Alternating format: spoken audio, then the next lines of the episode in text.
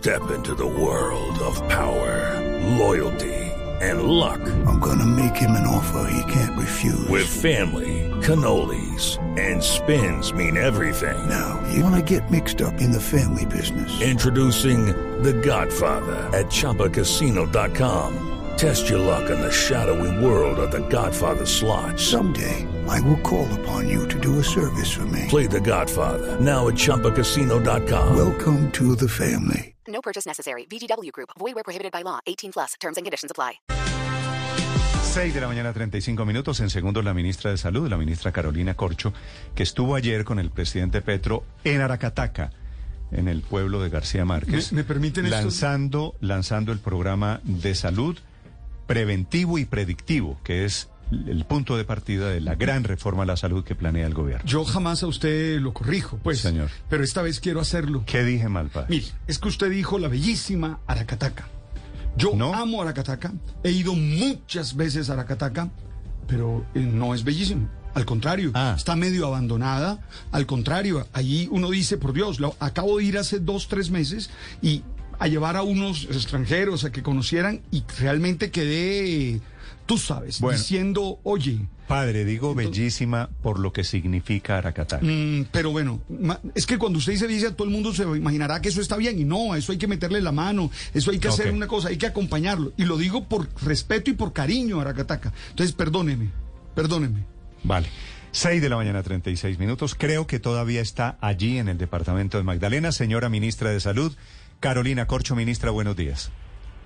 Muy buenos días, Néstor. Un saludo especial a tu mesa de trabajo. Ministra, estaba yo diciendo aquí la bellísima Aracataca. Me corrige el padre Linero, que además es de allá, ¿no? Sí. que es Amario, y me dice, me da pena con usted, pero no es bellísima. ¿A usted le parece bella Aracataca? Es bella por el símbolo que representa. Sí, sí, de es, un municipio que está en los anaqueles de la historia de la humanidad. En eso Eh, estamos de acuerdo, por eso- ministra. en eso estoy totalmente de acuerdo con usted. Sí, la belleza que le imprime en todo caso al entrar al pueblo, ver los murales, con fotografías de Gabo, con las explicaciones de sus obras, en todo caso es algo importante para el país. Bueno, ministra, para hablar de nuestro tema, ¿cómo es esto del programa de salud preventiva y predictiva que usted lanzó allí en Aracataca, ministra? Bueno, lo primero, Néstor, muchísimas gracias, es que la atención primaria en salud, la prevención, es uno de los debates más importantes de la salud pública global contemporánea. Lo que nosotros queremos es poner esto en el centro del sistema de salud. Lo que se hizo ayer es que en Colombia se han hecho propuestas de salud preventiva, pero muy fragmentadas, la iniciativa de un hospital, de una clínica, de un gobernador, un alcalde, pero es que realmente no ha estado en el centro de la salud, no ha sido una política de Estado eh, y nosotros queremos que esto esté en el centro de la salud, sea una política de Estado. Por eso ayer iniciamos con la primera etapa del programa. Esa primera etapa cuenta con 1.007 equipos médicos internacionales. ¿Qué significa equipos? Equipos conformados por médicos, enfermeras, promotores de salud, algunos de ellos por odontólogos, nutricionistas, psicólogos, que se desplazan por los territorios, a las escuelas, a las casas, a las canchas de fútbol, a los escenarios donde están los ciudadanos en su vida cotidiana, hacen tamizajes eh, para detectar enfermedades, conversan con la gente, hacen promoción de la salud, de cómo seguir sano y efectivamente en los puntos en que el médico, por ejemplo, puede intervenir y resolver, resuelve, y en los puntos en que no, se hace la remisión hacia el sistema de salud para un alto nivel de complejidad. La puerta de entrada, que fue lo que nosotros lanzamos ayer de un sistema de salud, debe ser esa, no los servicios de urgencias congestionados. Quizás si nosotros tuviéramos esto en todo el país, los servicios de urgencia se descongestionan porque estos equipos se encargan de explicarle a la mamá, por ejemplo, eh, en las visitas, cómo hacer el cuidado del niño, asuntos elementales que se pueden hacer para evitar muchas enfermedades. Entonces ayer empezamos con 1.007 equipos en 213 municipios del país. Sí. 1.100, 1.007 equipos en 200 y pico de municipios, quiere decir más o menos cinco médicos por municipio, ministra. Es Estos equipos son variables de municipio a municipio. En algunos son tres, en algunos son cinco, en algunos son auxiliares de enfermería, médico, odontólogo. Por ejemplo, en el caso del Magdalena, ellos incorporan, inclusive ellos tienen 69 equipos y ellos incorporan especialistas, pediatras, ginecólogos que van al territorio y dentro del territorio lo que sea soluble lo solucionan o si no, de ahí se hacen los respectivos Mm. traslados. Entonces, de acuerdo a la necesidad de la región, son los equipos y las profesiones que participan. ¿Cómo es lo de incorporar la medicina ancestral a estos programas de salud? Esto es una situación distinta. Cada territorio tiene una diversidad. Acá hay unos pueblos indígenas. Estos pueblos indígenas, tú no vas a poder resolver, por ejemplo, el problema nutricional en La Guajira sin los promotores de salud guayú, sin conversar con la cultura guayú. Es imposible para un pediatra y un ginecólogo resolver esa situación si no hay una participación y un diálogo con los guayús sobre la forma como conciben la alimentación, los niños. Entonces, de acuerdo al territorio, se tiene que dialogar con esas culturas. Es que eso es lo importante de la atención primaria en salud, por eso es territorial, por eso tiene que tener enfoque diferencial y el mejor ejemplo es la Guajira. Y eso, a eso nos referimos con que hay ese diálogo de saberes e incorporación de medicinas ancestrales con las que tenemos que dialogar, porque si no, no vamos a poder entender la manera como concebyen los procesos de salud medicina- enfermedad. La medicina ancestral, usted me corrige, ministra, si me equivoco, básicamente está basada en el uso de hierbas para la atención de las enfermedades, ¿cierto? Claro, mire, yo le cuento una, una anécdota, Néstor. Yo como psiquiatra, que yo empecé mi trabajo como psiquiatra de atención primaria en salud, pero luego trabajé en unidades de salud mental, veces pacientes indígenas. Y me tocaba trabajar de manera intercultural con sus médicos ancestrales. Y llegábamos al acuerdo con el médico ancestral. Usted viene, hace el ritual que ustedes consideran sobre la cosmovisión que ellos tienen y yo doy mis medicamentos y se trabajaba. Eso lo hacemos permanentemente los médicos, porque tú no puedes aplastar las concepciones culturales, sobre todo en asuntos como la salud mental. Entonces, eso lo hacemos todo el tiempo. No es nada nuevo para el ejercicio médico. Sí. Pero eso se incorpora al programa de salud, ministra.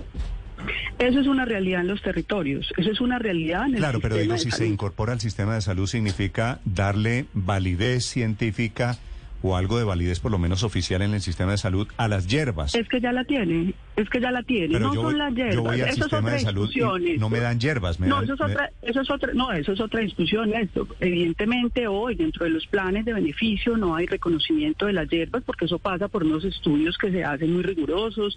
Tiene que haber, digamos, una validación científica. Eso es distinto. O sea, es distinto que el sistema de salud incorpore en su plan de beneficio eh, algunos medicamentos o formas que ellos utilizan. Eso es otro proceso que se tiene que que surtir por otro lado. Esto es distinto. Estoy refiriéndome al diálogo de saberes que se necesitan en esos territorios para nosotros hacer la promoción, para nosotros, por ejemplo, hacer la detección de una enfermedad. Eso no lo puedes hacer sin la cultura de ese ciudadano. Y no solamente la cultura indígena, la cultura de cualquiera. Porque es que cada ciudadano tiene creencia en la enfermedad. Yo que soy psiquiatra te lo puedo decir. Muchos pacientes llegan y dicen, yo no creo en la psiquiatría, no creo en la psiquiatría, no creo en las pastillas. Eso lo dicen muchos ciudadanos y el, el trabajo de los médicos permanentemente es interlocutar con creencias que tienen los seres humanos sobre la enfermedad, inclusive en las, en las Sí. grandes ciudades. Ministra, en este caso, con el programa que el gobierno presenta ayer, usted pone el ejemplo de La Guajira, donde hay una medicina ancestral que se va a implementar en este plan. Donde vaya un médico ancestral, ¿irá también un médico tradicional del que conocemos en otras regiones del país? Eso, se- eso pasa ya hoy. Eso pasa ya hoy. Los ginecólogos, los pediatras permanentemente tienen que estar dialogando con los médicos ancestrales, dialogando con los promotores de salud guayú para poder hacer el proceso respecto a eh, niños, niñas, promocionales, preventivos. Como les digo, eso lo hace, lo hacemos permanentemente los médicos. Ministra, ¿y cómo escogen a las familias que van a visitar? ¿Deben estar afiliadas o registradas en el CISBEN, en una EPS, en un hospital público? ¿De dónde salen las familias que estos equipos van a visitar en zonas rurales del país? Bueno, entonces nosotros vamos a trabajar este programa de manera inductiva. ¿Qué es de manera inductiva? Hoy, en Colombia, la norma dice, hoy, la norma que está vigente, que los entes territoriales deben adelantar lo que se denomina el plan de intervenciones colectivas. Muchas veces esos recursos son subutilizados, porque a veces en algunos entes territoriales pues no saben cómo qué hacer con esa plata y en otras ocasiones son súper bien utilizados, porque hay alcaldías, hay hospitales que tienen unos programas magníficos. Nosotros lo que estamos haciendo es recogiendo esas experiencias. El Ministerio de Salud va a iniciar con un grupo de analítica de alto nivel un monitoreo de esas experiencias en todo el país, donde vamos a mirar variables de tipo epidemiológico, administrativo, financiero, de talento humano, porque ocurre, por ejemplo, que muchos municipios no contratan el médico, no alcanzan a conseguir la enfermera porque pagan poco y la enfermera no se va. Todo eso es lo que tenemos que monitorear de manera inductiva para con base a eso construir el modelo y hacer los ajustes normativos. Lo vamos a hacer al revés porque generalmente la política pública se construye con unos expertos, gente muy respetable, muy valiosa. Yo he hecho parte inclusive de esos grupos de expertos para la construcción de políticas públicas en salud mental y luego miran cómo se va a ir a implementar en el territorio y no, y no opera. Por ejemplo, en Cincelejito, en La Mojana, eh, tú vas a implementar una política pública y cuando te encuentras el puesto de salud está inundado hace un año. No hay puesto de salud. Mm. Está inundado, no hay ambulancia fluvial cosas tan sencillas que ya frenan cualquier posibilidad de implementación. Entonces nosotros lo que estamos viendo es monitorear cómo está operando ese proceso para ir construir el modelo de atención y hacer los ajustes normativos necesarios. Sí, ministra, hablando de todos estos temas, ayer en la presentación de este modelo de salud preventivo y predictivo, el presidente Petro y usted terminan haciendo una gran crítica al actual sistema de salud. Quisiera preguntarle, ministra, por la frase del presidente Petro. ¿Usted también cree, como ministra de Salud de Colombia, que tenemos uno de los peores sistemas de salud en el mundo, que fue lo que dijo el presidente? No, el presidente dio unas cifras que son reales. Judy was boring. Hello. Then Judy discovered chumbacasino.com. It's my little escape. Now Judy's the life of the party. Oh, baby, mama's bringing home the bacon. Whoa, take it easy, Judy. The Chumba life is for everybody. So go to ChumbaCasino.com and play over 100 casino style games. Join today and play for free for your chance to redeem some serious prizes. Ch-ch-chumba. ChumbaCasino.com. No purchase necessary. Void where prohibited by law. 18 plus terms and conditions apply. See website for details. De unas cifras de mortalidad materno-infantil muy graves en Colombia porque la mortalidad materna en estos son mortalidades evitables. Si tú haces controles prenatales, no tienes, digamos, evitas que se, muerta, se mueran esas gestantes. La mortalidad por desnutrición también es evitable y las cifras de Colombia son entre las peores de los países de la OCDE. Tenemos países como Chile que mantuvieron la atención primaria en salud con el sistema de parteras, la búsqueda activa de maternas para hacer los controles prematales y tienen una de las cifras y los indicadores más bajos de mortalidad materna. Entonces el presidente está aludiendo a unas cifras inaceptables que tenemos en Colombia de mortalidad, donde un niño o niña tiene tres a cinco veces eh, mayor posibilidad de morir en zona dispersa rural, que es más de media Colombia, que en una zona urbana. Es decir, el sistema de salud no, no equilibró las inequidades que hay en el país y eso tiene que preocupar a la salud pública del país. Las mortalidades maternas, infantiles, los suicidios que estamos teniendo en Colombia. Por eso hay tres líneas centrales, tres planes de choque que el programa quiere iniciar. Un plan de choque en salud mental, porque es que el suicidio es prevenible, en el sentido que tú puedes hacer un tamizaje, preguntarle al joven, al adolescente si ha tenido ideas de quererse morir, hacer una intervención a tiempo, poder detectar, remitir al psiquiatra, eso es lo que está faltando Pero, en el ministra, sistema de salud. Perdóneme, no me respondió la pregunta. La frase del presidente textual es que tenemos uno de los peores sistemas de salud en el mundo, que dejaríamos Este de ser... sistema tiene ¿Usted cree, este sistema le- le tiene unos usted, indicadores ministra, muy graves. Usted, sí, yo estoy de acuerdo en que, en que hay cosas por mejorar. ¿Usted cree que tenemos uno de los peores sistemas de salud en el mundo, como el presidente? Son indicadores muy graves los que tenemos, Néstor. El indicador de mortalidad infantil es muy grave. Los indicadores de mortalidad por desnutrición son muy graves. Y si tú lo comparas con otros países del mundo, estamos entre los peores. Eh, también la cifra que él aludía de la letalidad del COVID, estamos entre los 20 países del mundo que tuvo mayor letalidad Pero, por ministra, COVID. el de desnutrición no es un indicador de salud en Colombia. Claro, claro, porque No, es que tú... es un programa, es un tema de falta de alimentos, pero llegan desnutridos al sistema de salud que es el que los atiende. Claro, pero es que te voy a explicar. hay un componente de la salud que se llama los determinantes sociales de la salud, que eso no se ha discutido en Colombia, porque el sistema dedicó fue a las UCI, que me parece muy bien las UCI, me parece muy bien el alto costo, la curación de la enfermedad, pero abandonó los determinantes sociales de la salud, que es el agua potable, eh, por ejemplo, un determinante social de la salud de la desnutrición es la actuación de instituciones como el ICBF. El sistema de salud tiene que articularse, por ejemplo, al ICBF, para poder detectar un niño a tiempo. El médico le puede explicar a la mamá.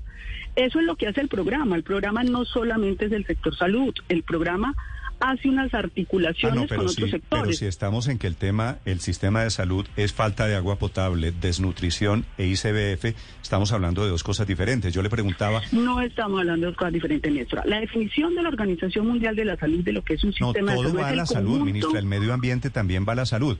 Claro. Quiero, quiero preguntarle, usted, pero, pero le pido que me, me, me responda esta, ministra, para saber cuál es el diagnóstico. ¿Usted cree que tenemos uno de los peores sistemas de salud del mundo? Tenemos indicadores gravísimos comparativamente en el mundo, gravísimos, que son los que les estoy mencionando. Sí, pero, pero la falta de agua potable, la desnutrición, problemas del medio ambiente, están, los meten ustedes en el diagnóstico de la salud. No, pero le voy a decir otros indicadores dentro de la prestación de servicios de salud. Más de 700 mil quejas ante la Superintendencia de Salud por inatención.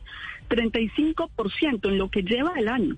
Inclusive ya van más, 35%, donde estuvo en riesgo la vida de los colombianos. En Colombia hemos llegado a poner en un año más de 200 mil tutelas. Le estoy hablando de la prestación del servicio de salud. Pero si vamos a los resultados en salud, los indicadores trazadores de salud pública en cualquier país del mundo es la mortalidad infantil, la mortalidad materna, y ahí Colombia va mal. Ahí Colombia va mal. Entonces no podemos cerrar los ojos frente a eso. Un sistema de salud se tiene que medir por los resultados en salud y ese indicador comparativamente va mal. Ministra, y el presidente también habló del COVID. ¿Usted cree que nos fue mal en la, la atención y en el tratamiento de la pandemia en Colombia? Colombia está dentro de los 20 peores países con letalidad del COVID, Néstor. Cuando yo recibo el Ministerio de Salud me encuentro, sí, logramos una vacunación superior del 70% en las grandes ciudades, pero no en 400 municipios pequeños. Es que ese es el problema del sistema. El sistema no es capaz de llegar al municipio pequeño. Allá tenemos unas tasas de vacunación supremamente bajas. El problema que tenemos es que se bajó la guardia. Cuando se vacunaron las grandes ciudades se mandó un mensaje de bajar el riesgo frente al COVID, entonces es más difícil en estos 400 municipios. Eso muestra una falla estructural del sistema de salud en gran parte del país. Porque es que lo que yo denomino, Néstor, la Colombia profunda, la Colombia olvidada, no son pocos ciudadanos. Los últimos estudios del DANE son terribles. El 80% de la población colombiana está en condición de pobreza y en condición de vulnerabilidad económica. Estamos hablando de la gran capa de colombianos donde el sistema no es capaz de llegar para resolver un problema de salud pública y de mortalidad evitable, donde de acuerdo a las cifras quedó entre los 20 con más alta letalidad. Sí, la letalidad. Bueno, ministra, ¿por qué entonces, si manejamos mal el COVID, si el gobierno o el sistema de salud lo manejó mal, por qué la Organización Mundial de la Salud destaca a Colombia como uno de los países que mejor manejó la pandemia?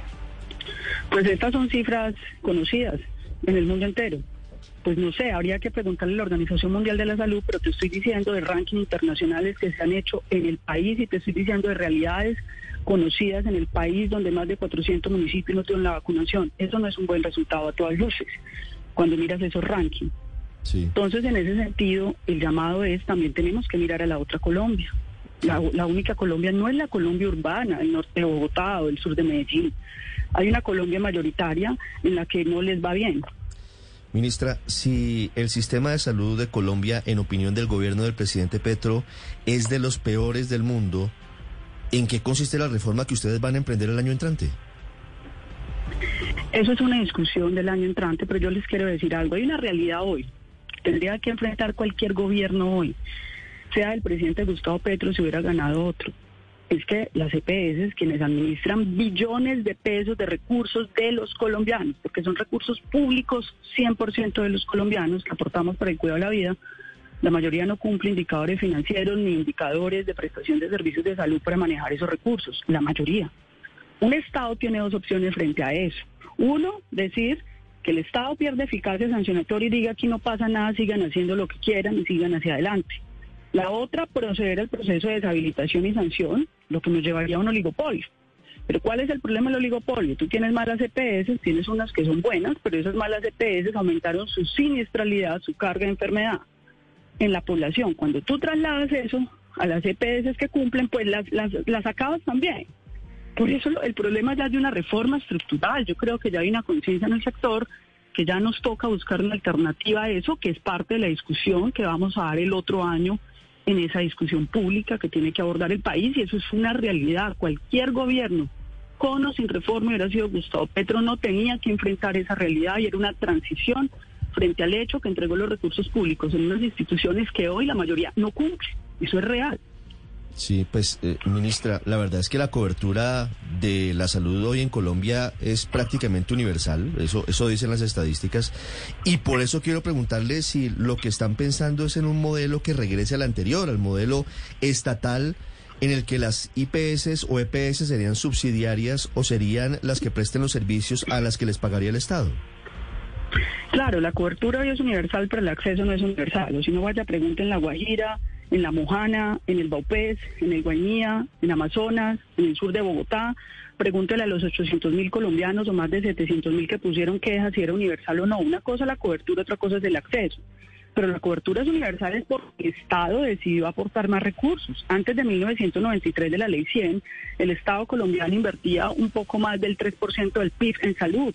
Hoy la inversión está en el 7% del PIB y con el nuevo presupuesto general de la Nación vamos a alcanzar el 8% del PIB. Cada punto del PIB es más o menos entre 10 y 11 billones. El Estado toma la decisión de ampliar la financiación y eso nos hace tener una cobertura universal, pero eso no es igual acceso. Eso es un asunto que tenemos que empezar, digamos, a corregir, porque nos interesa es el acceso. Cuando usted dice, ministra, que hay cobertura pero no acceso, ¿me quiere poner un ejemplo de dónde pasa eso? ¿Qué quiere decir cobertura, cobertura total pero no acceso total? Pues eso pasa en todo el país, Néstor. Es que mire las cifras de la superintendencia. Le estoy hablando de más de 700 mil quejas en Colombia por inatención, 35% donde estaba en riesgo la vida, la Superintendencia de Salud recientemente. quejas sobre cuántos pacientes? Somos 52 millones de colombianos, 52 millones de pacientes, quiere decir estamos hablando del uno y pico por ciento de quejas. No, pero es que estamos hablando de que eran vidas humanas, Néstor. A ver, no podemos desestimar que 700 mil personas es casi pero es que una no ciudad intermedia en Colombia en un año. No quiere decir 700 mil muertos. No, pero 35% de esos eran personas, porque es que son los estudios de seguimiento que no tenemos. No hemos hecho el seguimiento posterior, que eso es lo que los sistemas de información tienen que hacer de la Defensoría del Pueblo, la Superintendencia de Salud. ¿Qué pasó allí? Eran personas que hubieran podido perder un órgano, su calidad de vida, su vida, ese es el seguimiento que no tenemos. Pero cuando estamos diciendo que el 35% o sea, casi la mitad de eso, 200 mil personas, es como si tú tuvieras en riesgo de vida un municipio. Usted, ¿Usted cree, ministra, que es posible un sistema de salud sin quejas o sin herramientas como la tutela? Es decir, cualquier sistema de salud va a tener quejas o va a tener peticiones. Una tutela quiere decir o una queja o una petición en general, ¿no? Claro, pero el Estado tiene que entrar a resolver, no simplemente normalizar esa situación. Eso no puede ser normal en Colombia. Por eso te estoy diciendo que hoy la discusión global en la salud pública es la prevención y la atención primaria en salud. Para que la gente llegue cuando tenga que llegar a los servicios de urgencia. El éxito de un sistema de salud es evitar la enfermedad. Ahora bien, siempre habrá enfermedad siempre necesitaremos UCI, pero tenemos que llegar al punto en que menos personas necesitan UCI y enfermedad. Por eso la estrategia, porque tenemos que dar una respuesta a eso que, que no puede ser aceptable y normalizable. Mm. Ministra, eh, una pregunta final, ministra, sobre el anuncio que usted hace alrededor de drogas la rebaja que quiero, creo que quieren convertirlo, esta era la vieja cadena de droguerías del cartel de Cali, ¿no? De la familia Rodríguez Orejuela en la época de los años 80 y 90. ¿Qué es lo que va a pasar con drogas la rebaja y cómo se va a convertir eso, si le entiendo bien el anuncio, ministra, en un laboratorio? Bueno, lo primero que hay que decir es que en este momento avanzamos en un memorando de entendimiento entre la SAE y el Ministerio de Salud para evaluar la situación jurídica y cómo se encuentra drogas de rebaja. Sabemos que Droga La Rebaja tiene una planta de producción de medicamentos genéricos que nos parece importante, pero nosotros tenemos que evaluar técnicamente en qué punto está esa planta de producción de medicamentos, si hay que actualizar o no, porque sí es de interés del gobierno hacer ciencia, innovación y tecnología para producir vacunas y medicamentos en Colombia. Es parte de la política de industrialización del país. Eh, eso es lo primero, pero sabemos también que tiene una infraestructura en cada municipio de Colombia donde eso nos puede servir dentro del programa de atención primaria en salud para los medicamentos que requerimos para que se resuelva ahí en el territorio muchos de los problemas de salud. Entonces, estamos evaluando y en ese proceso estamos del memorando de entendimiento eh, cómo puede contribuir a una nueva infraestructura para el país, para toda la Colombia, eh, esta, esta, esta entrega o este anuncio que hace el presidente.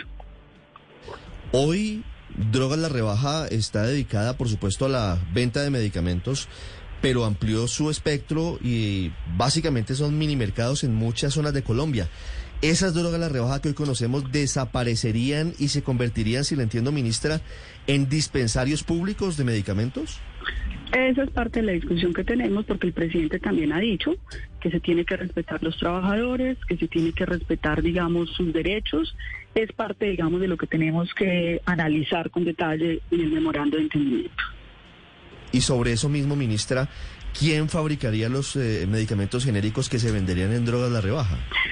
Vuelvo y, y les digo, estamos apenas en el proceso de diálogo con las áreas para poder hacer esa exploración. Ya el Ministerio dispuso un equipo de más alto nivel en el tema de medicamentos para poder hacer esa exploración y cuando ya tengamos listo eso se le informará al país con detalle. Pero la, y- la, y- la idea, ministra, me da la impresión, es alguna clase de laboratorio público para fabricar genéricos. Es que yo creo, nosotros teníamos en Colombia en los años 90 la posibilidad de producción de vacunas.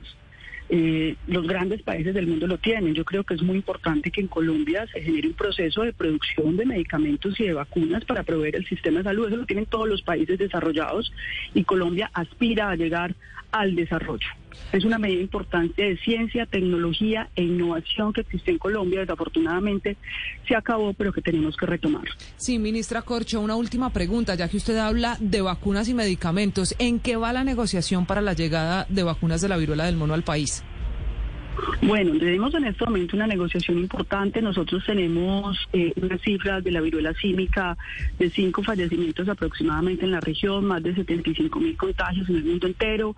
La viruela símica no es comparable, primero que todo desde el punto de vista epidemiológico, con el COVID, cuyo nivel de contagio era distinto, letalidad y mortalidad mucho más alta. En este momento no hemos tenido ningún fallecimiento en Colombia. Y también hay que aclarar que de acuerdo a la Organización Mundial de la Salud, la vacuna no es masiva, esto es importante aclararlo. Solamente la vacuna es para los contactos de quienes ya adquirieron el contagio, la infección. Entonces esto es muy importante aclararlo. Colombia ha venido en una disminución como en América Latina de los contagios porque el plan no es solo la vacunación, sino también la activación del sistema de vigilancia epidemiológica. Desde el Ministerio se han convocado los entes territoriales, se han hecho reuniones con poblaciones de riesgo para poder hacer la prevención, las medidas que se tienen que tomar de prácticas de riesgo. Todo esto se ha hecho en América Latina y en Colombia y hemos visto la definición. Ahora bien, en cuanto a las vacunas, solo aproximadamente 12 de 36 países de la región las han adquirido. Colombia está próxima a su adquisición. Estamos en una discusión de alto nivel que vamos próximamente a anunciar para la adquisición de un número importante de vacunas para iniciar de acuerdo a la OMS la vacunación en contactos, que es lo que indica esta organización. ¿Y cuántas vacunas eh, piensa, está pensando el gobierno comprar, ministra? Estamos aspirando a 25 mil, pero sí quiero, Néstor, que por favor man- mantengamos esto con la mayor prudencia, porque esto es una negociación con otro Estado que nos han solicitado que hasta que todo no esté acordado no hagamos anuncios. Entonces les, pi- les pido encarecidamente que cuando ya nosotros tengamos todo el memorando de entendimiento podamos entrar en detalles. ¿Es compra o es donación, ministra? Por lo pronto estamos discutiendo una donación, Vale. pero es un trabajo colaborativo de investigación de Estado a Estado que va a contribuir mucho en Colombia. ¿El nombre del país no se puede saber todavía? No, Néstor, ayúdenos con eso. No, no, no, entiendo, ¿no? Si es un- Porque si es- necesitamos que esto salga, que salga muy bien. Eh, hay muchas personas esperando esta vacuna y hemos sido prudentes. Ellos mismos nos han pedido, pues sus estructuras diplomáticas operan de manera, eh, digamos, distinta y ellos quieren que hasta que todo esté acordado, pues logremos comunicarle al país conjuntamente. Si el otro país pidió reserva y pidió prudencia, pues entiendo perfectamente. Ministra, sospecho cuál es el país. Gracias, ministra, por acompañarnos esta mañana. Hey guys, it is Ryan. I'm not sure if you know this about me, but I'm a bit of a fun fanatic when I can. I like to work, but I like fun too. It's a thing. And now the truth is out there. I can tell you about my favorite place to have fun. Chumba Casino. They have hundreds of social casino style games to choose from with new games released each week. You can play for free anytime, anywhere. And each day brings a new chance to collect daily bonuses. So join me in the fun. Sign up now at chumbacasino.com. No purchase necessary. Group. Void were prohibited by law. See terms and conditions. 18 plus.